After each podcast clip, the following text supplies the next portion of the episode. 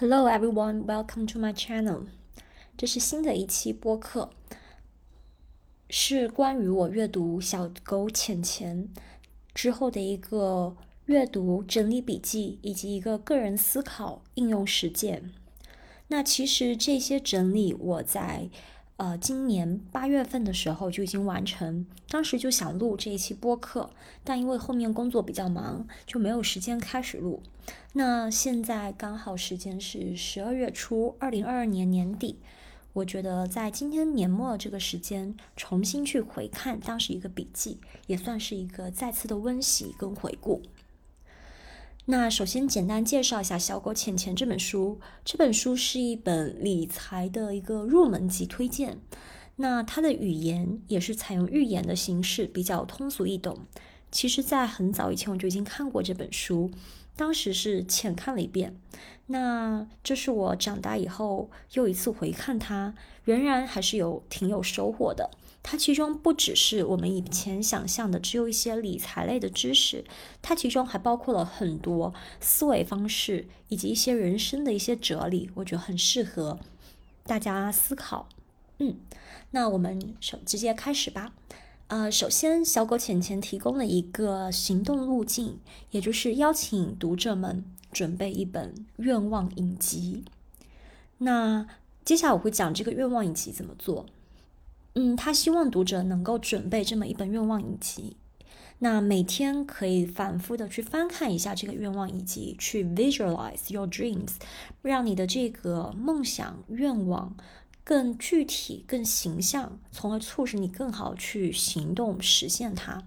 以及每一天最后一步，每天往你的这个梦想愿望清单去储钱、去储蓄，也就是为它去行动实践。好，那接下来我们先看第一步，怎么样来准备这个愿望影集？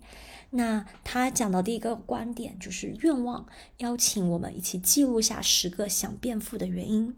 那嗯，以下也粗浅的分享一下我个人的十个原因。第一点呢，我想要。有机会啊，非常想再次的去出国读书。本科的期间有短暂的去交流，那交流的时间给我留下了很深的印象，因为我们可以看到不同的体验，不同的一个教育体系。我上了很多有意思的人文的一些课，我觉得非常个人非常享受去了解一个知识的来龙去脉。去了解一些新的观点，去倾听一些新的故事，去参与到一些新的环境中，这是我很喜欢的。所以，呃，将来如果有时间，还是很希望能够再次的去出国读书，而且通过去不同的国家，可以看到不同的生活方式。以前我无法想象，居然会有一个地方的人们可以。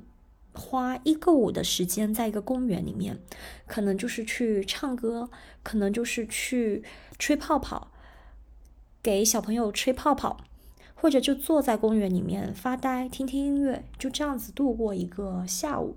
这样的时间对于我们国内长时间工作、学习，从一个点赶往下一个点的这种时间强度、时间进度，很这样子很 rushing 的一个。焦虑的一个快节奏的生活，以前我是无法想象的。那正因为体验过，我觉得还是要尽量的去实现一个 work-life balance，实现一个生活跟工作的一个平衡。所以我个人认为，当时短暂的一个交流的一个机会，让我受益终身。如果有机会的话，我个人是非常非常想。再次出国读书，所以把我把它放在我第一个想变富的原因。毕竟经济决定这一个能不能实现。第二个就是关于旅游，我个人非常喜欢旅旅游的原因是，嗯，我喜欢去看不一样的风景，不管是国内外的。第二个，我个人很喜欢旅游，因为我觉得旅游对我来说就是一个治愈的一个非常好的一个良药。呃，以前有一度我会这个生活不规律，白天忙学业过累，或者工作过累，晚上就会疯狂的弥补式的去看手机啊等等的，那导致又很晚睡，身体作息也很不好。但是每次我生活陷入这种 disorder 无序中，只要我安排一次旅游，我的生物钟就能调整过来。因为旅游的过程，你会发现你肢体上其实是挺累的，那你必然要早睡早起，才能让你的这个行程是更舒服的。所以我个人非常喜欢旅游，不管是去了解一些风景、一些文化，或者是调整个人的一个生活。去充盈我们的我的一个心灵状态，我是非常喜欢的。嗯，那第三点，我想变富的原因是我非常希望能给身边的不管是亲戚朋友，能带来一些快乐，能比如说给他们买一些物质上的，还有一些精神上的一些这个礼物等等的，能给周围人带来一些喜悦。第四个，我。嗯，也是挺有这个物质的一个需要，非常想买车，因为从高中去外面读书，我就非常渴望能有一辆车，那它可以满足我一个呃平时外出旅游的一个心愿。还有，其实疫情下我观察到车其实还是一个小刚需，就拿上次的一个乌龙事件，我有一度这个。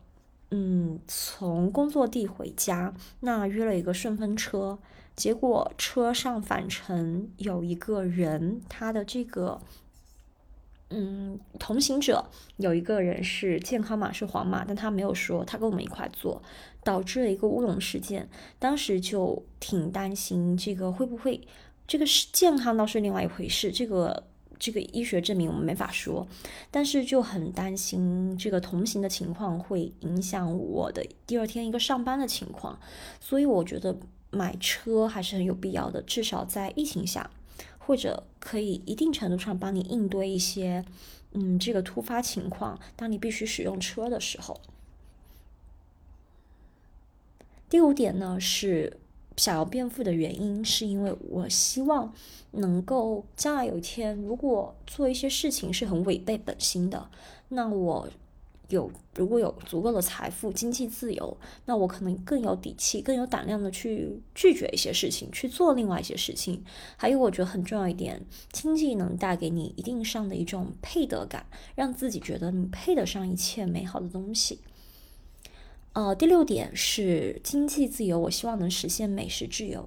这个美食也是我一个治自我治愈疗养的一个重要的来源。嗯，吃到好吃的食物，我会心情非常的愉悦。那这肯定也需要有一点这个经济的一个支持。第七点原因，我想在喜欢的城市能够买房子，能够有一个落脚之地。呃，比如说，哈，这不是觉得，比如说像之前去过的悉尼。还有之前去的大理，我觉得是一个很棒的一个地方。大理的蓝天跟白云是很有立体感的。嗯，在大理的期间，云南的期间，我几乎每天都能拍很多蓝天白云的照片。每一朵云都不一样，都有它自己的故事。那悉尼的原因也是我挺对悉尼的印象挺好的。还有我挺喜欢这个城市，是用脚走就可以，呃，走就是至少。走遍它的一个重要的一些景点，然后也有有海，有很漂亮的海景，我挺看重这一点的。嗯，我喜欢的城市是希望我住的地方能有靠海，或者是靠灯光明亮的地方。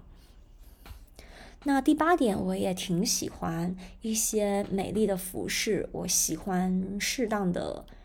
去追寻一些美，它不一定昂贵，但我一定是喜欢的、美丽的。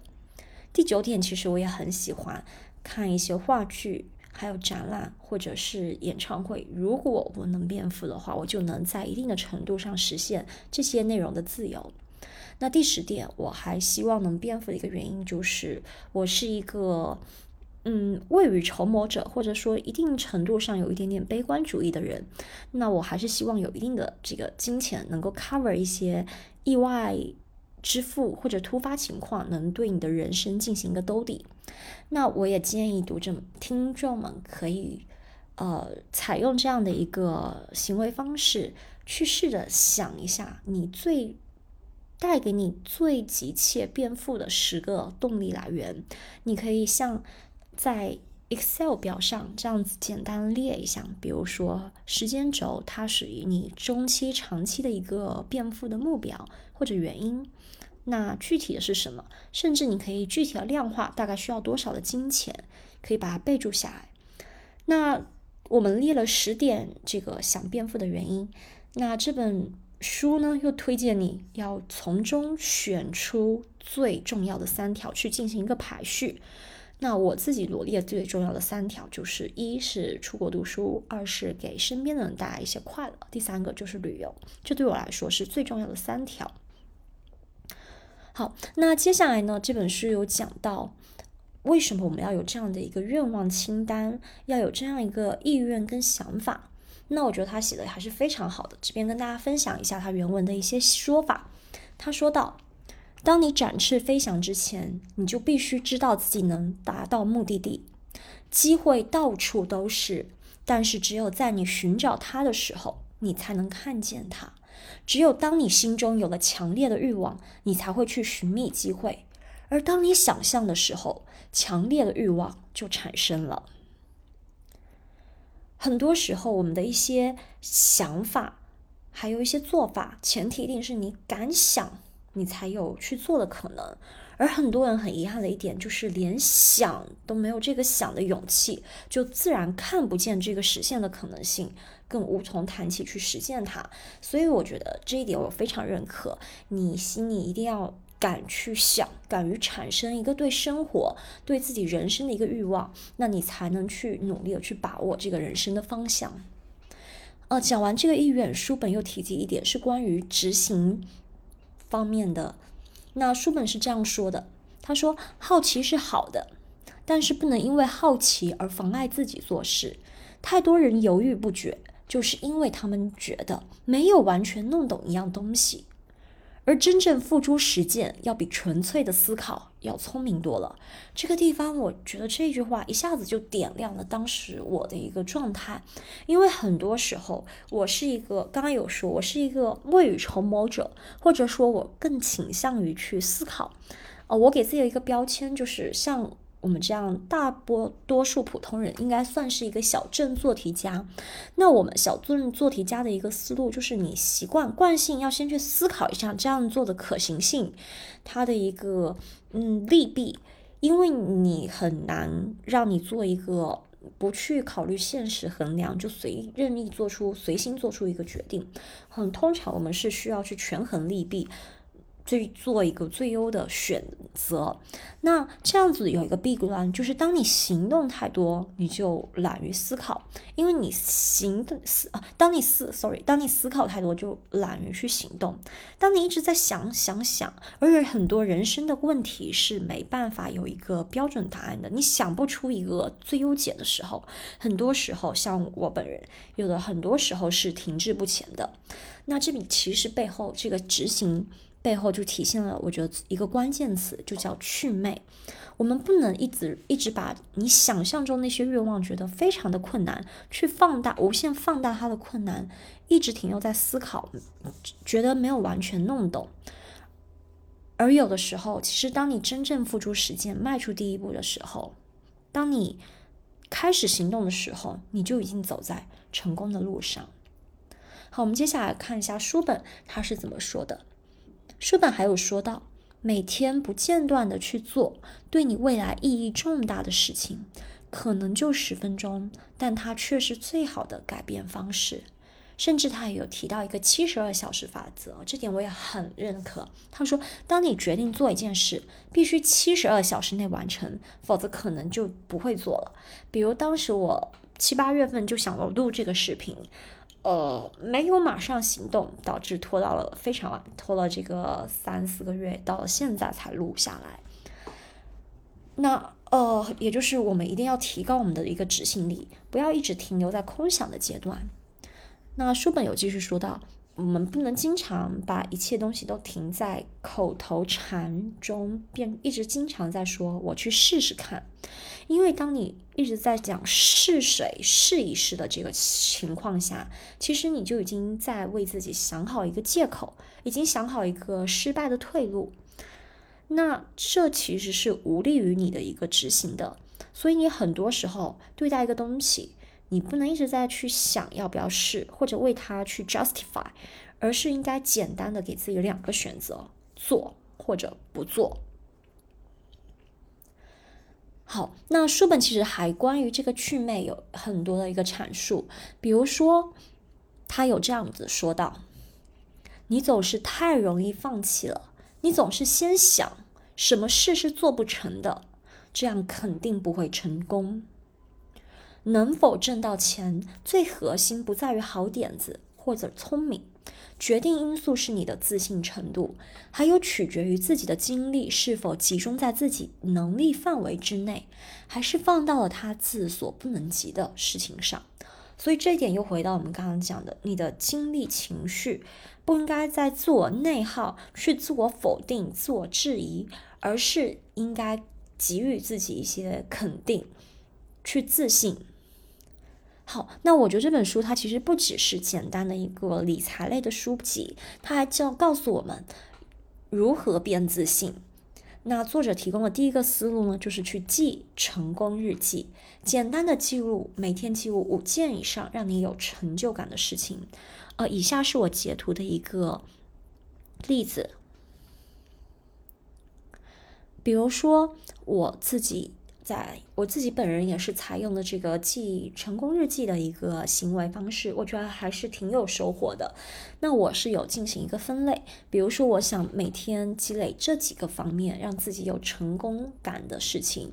第一类呢是 identity identity invest，就是自我在知识还或者工作层面上的一个个人。身份的一个增值。那第二点呢，我希望能去整理出自己 health 健康方面的一些，嗯，这个让自己比较有成就感的事情，比如说是人际关系、运动或者是旅游方面，能让我身心愉悦、能让我健康的一些事情。呃，第三点就是其他的一些呃比较棒的事情，甚至我还增加了一列，就是去积累一下你每天的一个反思，还有你对自己成功的一个归因，帮助自己接下来去更好的行动它。嗯，那呃，作者有继续讲这个成功日记是怎么记，比如说还有讲为什么要记这个成功日记。嗯，那。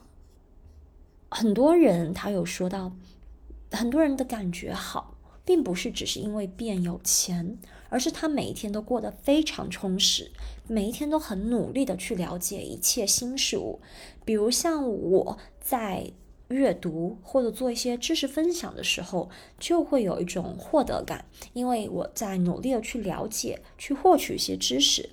那每天思考这些问题，通过记成功日记，不仅去记录成功，还要去记录我们成功的原因，也就是对你正确的一些成功做法进行一个归因。那第二点，作者有提醒到。不要停止写你的成功日记，这不容易。呃，说来也惭愧，像我隔了三四个月后，今天回看，我只有在假期比较多的时候，或者偶尔周末是有坚持在记录这个成功日记的。一旦忙起来的时候，确实是非常容易忘记。那我们看看，呃，作者继续说到，嗯，成功会使人骄傲，如果骄傲自大，你就会停止学习。而不学习呢，你就会停止进步。所以我也在思考，最近可能要重新捡起这个成功日记。第三点，作者有提醒到，记日记对于你自身、对于世界，而且会使你对成功的规律做更深入的思考，你就会越来越多的了解自己跟自己的愿望，这会使你有能力去理解别人。此外，要彻底了解自己和世界上的所有秘密，是我们无法永远完全实现的一种理想。我们也只能一步步慢慢的去接近。那其实记日记就是一个思考复盘的过程，不管是更加的了解自己，或者是更加理解周围的世界。那第四点关于成功日记，作者有说，当你觉得有事情不好办的时候。你去翻阅一下你的这本成功日记，你就会从过去的事情找到未来，你也有能力完成任何事情的证据。我们做这个积累这个成功日记的一个原因，就是它其实就是一个 justification，就是你对你个人能力的一个证明。而且是很可视化、量化的一个证明，你会发现你比自己原本想象的能干很多。我在这本成功日记从这个八月份记到现在为止，虽然中间断了很多，但是也完成了很多个，不管是工作还是健康方面一些大的项目。所以，当我今天去回看过往的这些做成的事情，还是非常有成就感的。嗯，最后我们回归到这个赚钱上。那这本书有继续讲到，赚钱其实就是为别人解决一个难题。那我们要把精力集中在你知道的、你会的和你拥有的东西上。很多人把一生的时间都用来考虑他们不能做、没有的或者不知道事情上，这完全就是一个内耗。而要把精力集中在我知道的、我会的和我拥有的东西上。第二点呢？要考虑一下你到底喜欢做什么，以及把这个喜欢变成怎么用它去挣钱。呃，比如我自己做一个思考，我喜欢听一些英文播客，那我也在想，是不是以后我可以做一些播客的总结啊，或者是一些简单的翻译，还有帮他进行一个推广宣传。第三点呢，你要有危机感，你要有立即寻找下一家可替换的工作，也就是保持你的一个竞争力。与危机意识。第四点，你要有面对困难的准备。我很喜欢他讲了一句话，叫“逆境见风响”。很多时候，人的成败在顺境中是看不出来的。我们要去研究一个人成功的一个思维，还有他的一个人生的境界，其实应该去看他在低谷中怎么做的。低谷才更能体现一个人的一个心性。最后，他有讲到，只有做自己喜欢的事情的人，才能真正获得成功。这点我也很认可。嗯，因为如果你做的是不喜欢的事情，即使你获得的一定世俗意义上的成功，你的内心也是比较不满足的。所以呢，作者也提醒我们要去思考，你认识的人中有没有通过做自己喜欢的事情来挣钱的？如果有，我们就可以去跟他多交流，去思考、观察一下他的一个。人生的一个运转的一个模式。好，那接下来一点还是关于这个理财方面的，他有讲到债务，比如说毁掉这个信用卡。那我觉得这一点我们中国人的习惯，理财习惯还是比较好的，没有那么像西方人一样大面积使用信用卡的一个习惯。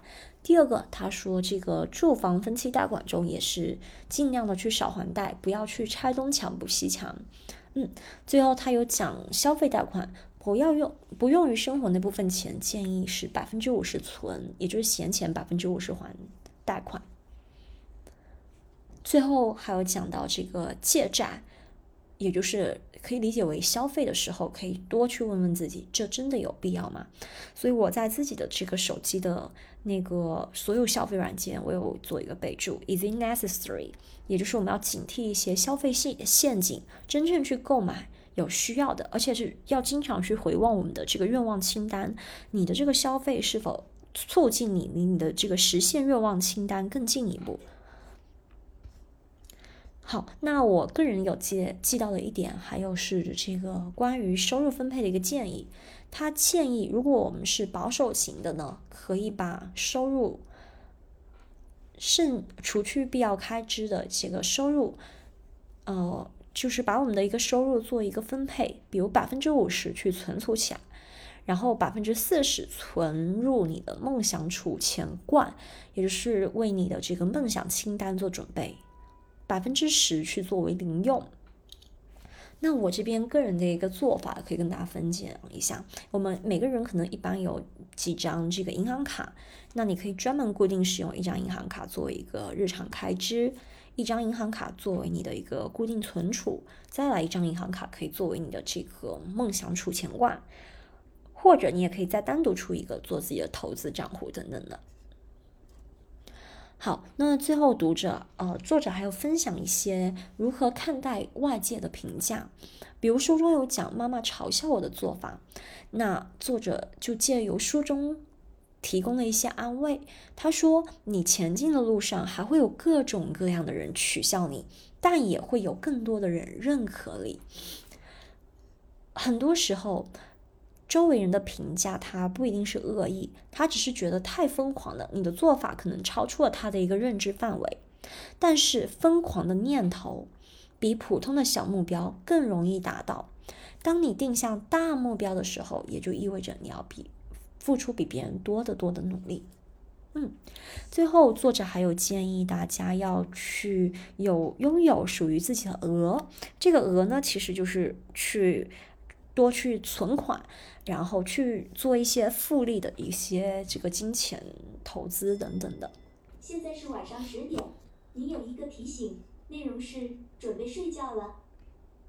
刚刚插了一个这个天猫精灵的提醒哈。那我们继续往后看。嗯，呃，作者还有提到关于抱怨的一个他的人生看法，他有说到，我越是把注意力放在我的疼痛上。我就觉得越痛，谈论疼痛就犹如给植物施肥，所以我从很多年前就克服了抱怨的习惯。我觉得这一点不抱怨这个高度是我目前还没有办法达到的一个境界。当然，我们也可以有意识的去减少自己抱怨的一个频率，因为抱怨只会，抱怨是一定程度上是一个情绪的一个排解，但是它无助于。真实问题的困难的一个解决，那我们也减少给我们的这些负面能量去施肥，去关注我们一些正念。好，那接下来作者还有提到这个关于运气的一些看法，他又说幸运其实只是充分准备，再加上你努力工作的一个结果。那这点我个人也非常认可，因为绝大部分人的运气还是要有实力的一个支撑。最后，作者又谈到关于这个恐恐惧与勇敢。他说到，勇敢的人也会害怕，但是一个人虽然害怕，却仍然敢于前进，这才叫做勇敢。我我真的非常在生活中非常欣赏真正勇敢的人。呃，我们也有说过，那个在文学作品中，这个所谓的英雄主义，往往就是看。处于一个看破了将来会是一个困难重重，但即使将来是毁灭，或者是牺牲，或者是困难重重，他仍然勇于去拥抱这样的生活，拥抱他的信仰。我觉得这种人，这种这种行为是真的非常的难能可贵的勇敢。嗯，作者里面书本里面有一个。这个作书本里面有一位老先生，就是分享他勇敢追他夫人的一个故事，来说到我生命最美好事物的出现，是因为我做了不敢做的事。越是不敢做的事，迈过它，可能你才能看到生命中最美丽的风景。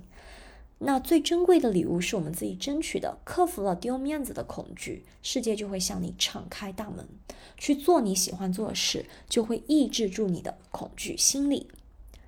有的时候，你的恐惧感其实是紧张与激动。